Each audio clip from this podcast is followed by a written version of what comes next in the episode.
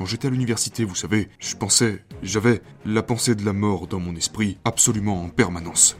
Je me réveillais tous les matins, et ça s'est facilement produit pendant des années, et je me répétais continuellement, le temps presse. Il faut s'y mettre, le temps presse, il y a des choses à faire. J'ai entendu Elon Musk parler de ça il y a quelques années, et c'était vraiment un moment marquant. Quelqu'un l'a interrogé sur la mort et il a répondu de manière désinvolte, avant de reprendre la conversation. Il a dit ce serait un soulagement, et puis il a continué la conversation. Et j'ai pensé, eh bien, vous savez, il porte beaucoup de poids sur ses épaules. Je suis sûr qu'une partie de lui pense que ça serait juste plus facile si tout ça n'existait simplement pas.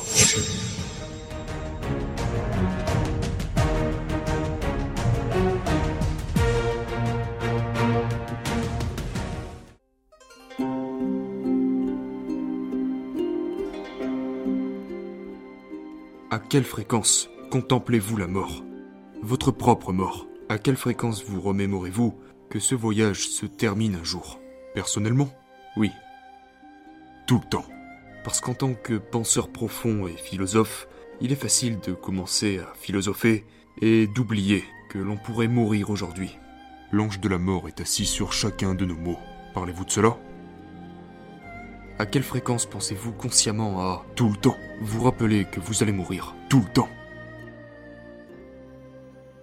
Je pense que c'est l'une des choses qui m'a rendu particulier. Quand j'étais à l'université, vous savez, je pensais, j'avais la pensée de la mort dans mon esprit absolument en permanence. Et je remarquais que la plupart des gens avec qui j'étais, et c'était des gens que j'admirais beaucoup, ça ne faisait pas partie de leur caractère, mais ça faisait définitivement partie du mien. Je me réveillais tous les matins, et ça s'est facilement produit pendant des années, et je me répétais continuellement, le temps presse. Il faut s'y mettre, le temps presse, il y a des choses à faire. Et donc, et c'est toujours là d'ailleurs, j'y pense toujours aujourd'hui.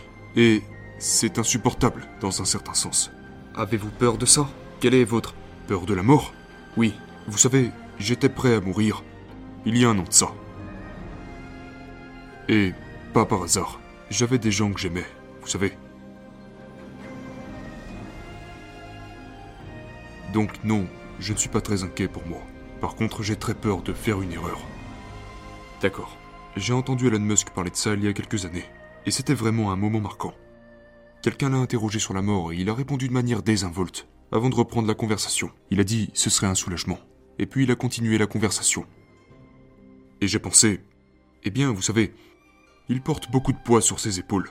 Je suis sûr qu'une partie de lui pense que ça serait juste plus facile si tout ça n'existait simplement pas. Maintenant, il l'a dit avec désinvolture, mais c'était un moment révélateur à mon avis.